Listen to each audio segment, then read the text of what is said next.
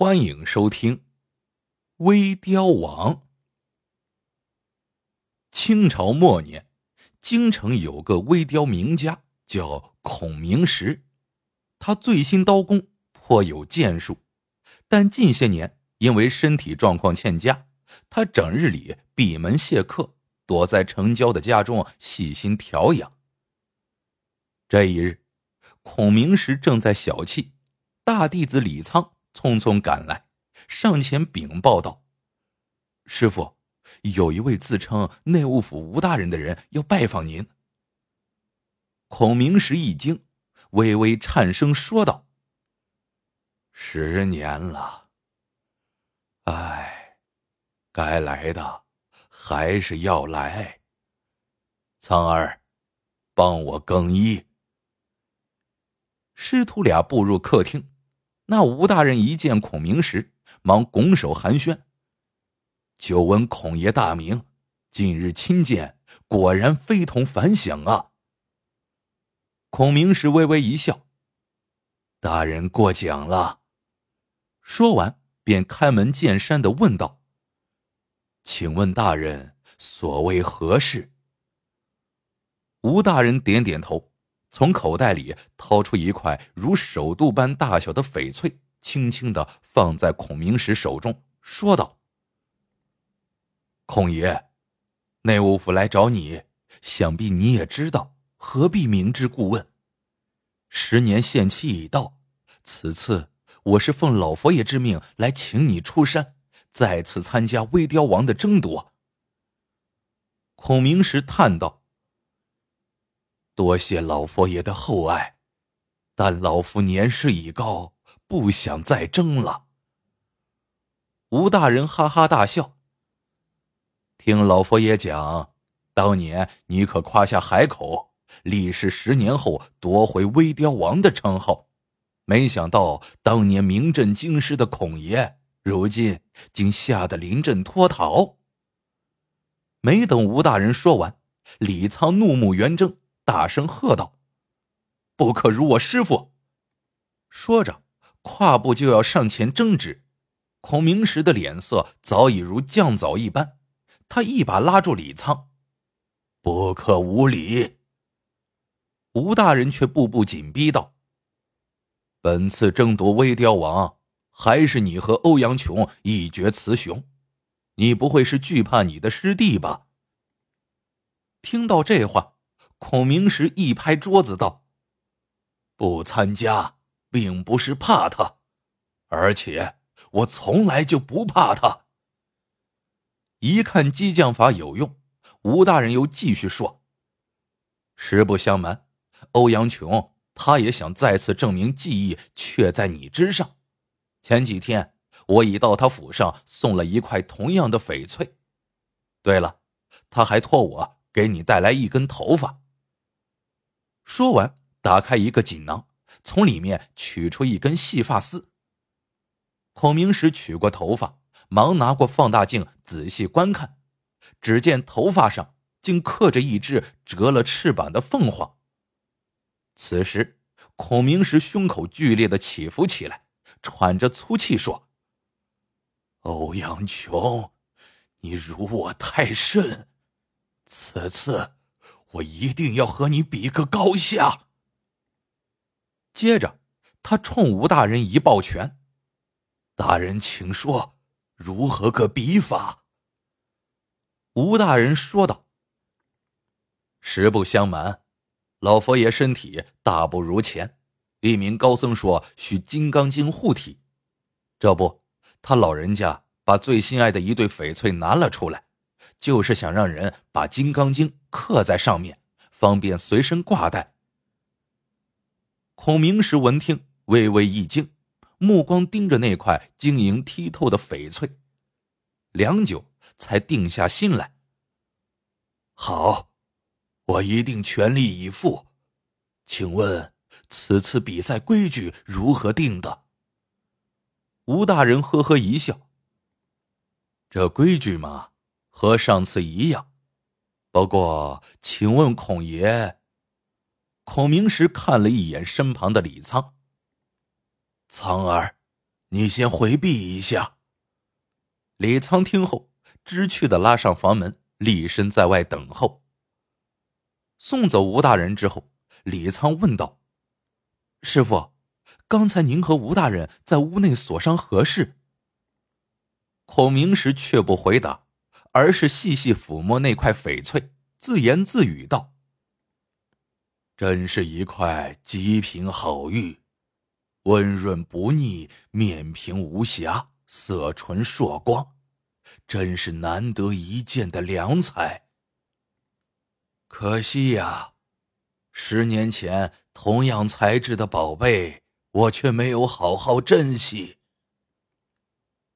李仓听人说过，十年前太后让师傅和师叔欧阳琼二人分别在一颗如豆般大小的宝石上雕刻十二只凤凰，并说谁雕的好，他就亲赐一枚玉扳指，并封为大清微雕王。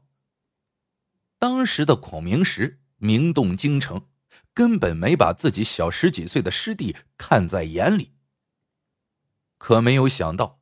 欧阳琼这个初出茅庐的小子，竟然一举击败了师兄。自从那时起，孔明石便把京城的房子卖掉，搬到城郊来了。有人说他是没脸留在京城了，也有人说他潜心创作去了。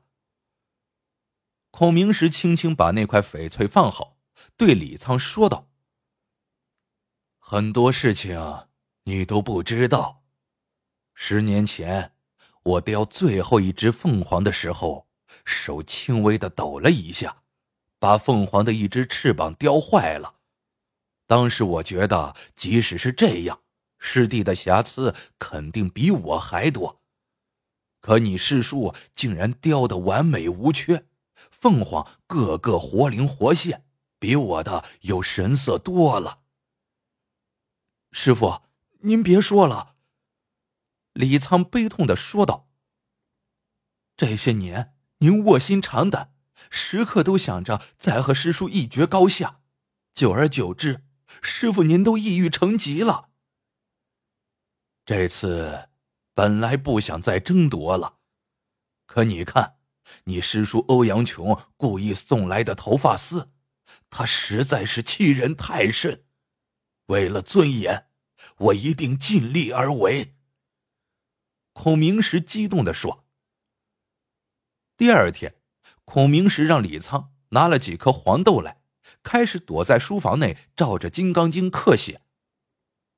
可是写了没有一个时辰，便悲怆的把弓刀扔到地上，捶着自己的胸口，长叹一声：‘唉，我已心衰，看来没有翻盘的机会了。’”说完，眼角流下一行泪来。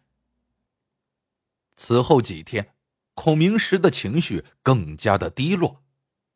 这日下午，李仓见师傅伏在岸上，一边写一边哭，他赶紧上前，一看，师傅正在写遗书。师傅，您这是在做什么呀？李仓突然跪倒在地，抱着师傅的腿。孔明石一见李仓，赶忙把遗书揉成一团，极力掩饰。李仓心里知道，师傅是怕再次输掉比赛，才万念俱灰，想到了死。从此，李仓更加小心的服侍师傅，一有空就陪着他说话解闷，加以开导。这天，李仓从城里回来，兴奋的说道：“数日不去城中。”竟不知稀奇事真多，现在全京城最轰动的人物就要数福庆王爷了。这王爷去了趟国外，回来后大发兴致，要学什么洋人搞个长跑运动会，而且布告上说，谁要是得了第一名，就奖励五万两白银。孔明石听了，若有所思起来。过了几日，久未出门的孔明石。竟然精神焕发，每日早早起来，绕着院外偌大的田野跑起了步，而且一跑竟不可收拾。半个月过去了，李仓见孔明石一心扑在长跑上，不再理会雕刻之事，便提醒道：“师傅，吴大人的事，您准备怎么办？”此时，孔明是一心想拿长跑冠军，他摆摆手说道：“先参加完运动会再说。告诉你，我未跟你师公学习雕刻之前。”可干过咱大清的驿站兵勇，当时一般的快马都跑不过我呢。什么加急战报之类的，都是我从小路送到京城来的。一个月后，福庆王爷的运动会果然在城郊的一片跑马场召开了。孔明石面对众多参赛选手，当仁不让，一路领先，如愿以偿的获得了冠军。福庆王爷面对众人，当场把一张五万两的银票交到了孔明石的手上。所有人都没有想到，当年威名赫赫的微雕名家，多年不见，竟然在赛场上目睹了他的风采。回去后，孔明石对李沧说：“为师要闭关几天，你吩咐家人，万万不可打扰。”七日之后。孔明石出来了，已经面容憔悴，人也瘦了一大圈。他把李仓叫到书房，捧出那块吴大人交给的翡翠，长舒一口气道：“大功告成，你马上就进城去内务府找吴大人。”李沧忙拿过放大镜，细细观察起来，只见整个翡翠。通体已经刻上了密密麻麻的工整小楷，字句行距分明，字体苍劲清新，通篇看去无半点缺漏瑕疵，真乃雕中绝品。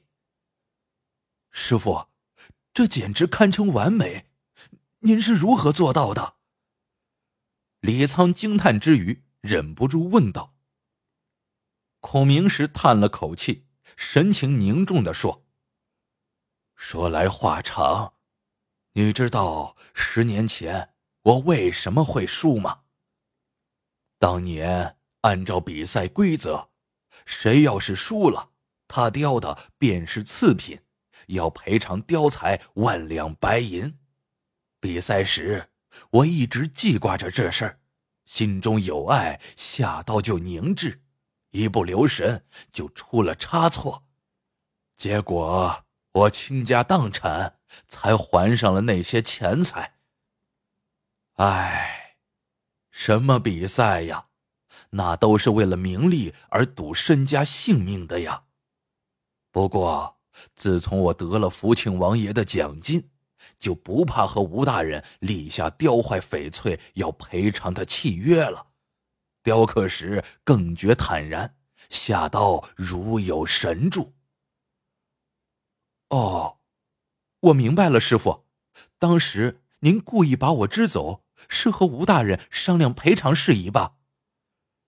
李沧恍然大悟道：“没错，现在你赶快去宫中把吴大人找来，我要亲自把作品交给他。”李沧领命而去，下午归来时，却沮丧的说。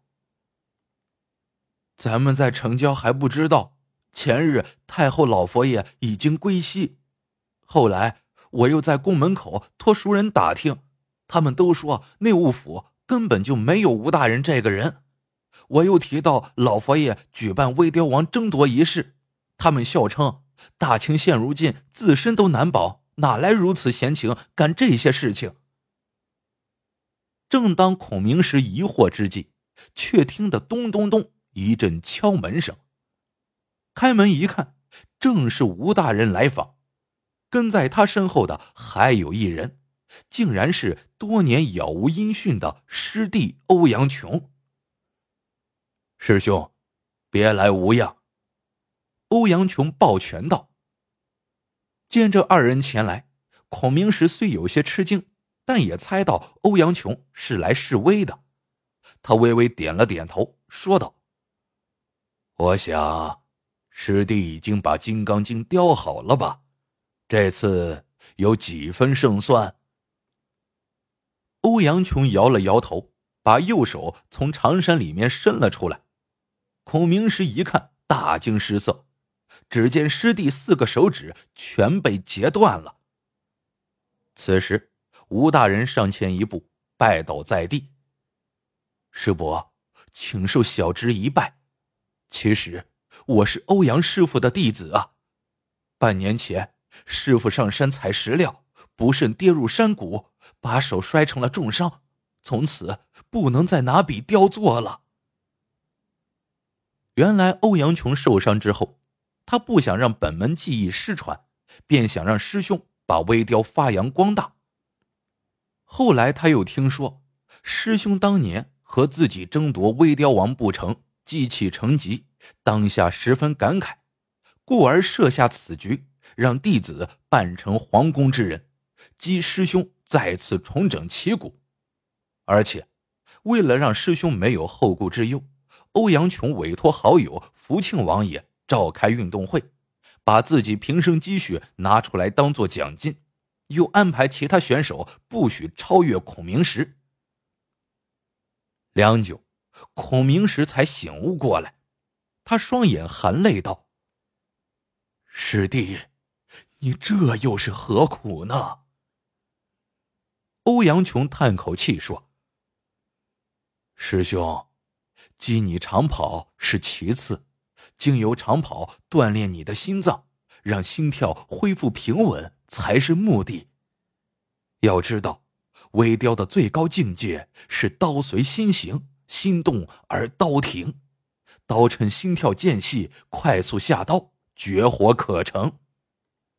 可自从十年前你输给我之后。”闷气斗生，心跳加快，这样是无从下笔的，也雕不出好作品来。听到这里，孔明石拉起师弟的手，激动的说道：“你这是在雕心呐，这才是微雕的最高境界。师弟，你放心，我一定潜心研习，广收门徒。”把这门技艺传于后世，让微雕技艺发扬光大。好了，这个故事到这里就结束了。喜欢的朋友们记得点赞、评论、收藏，感谢您的收听，我们下个故事见。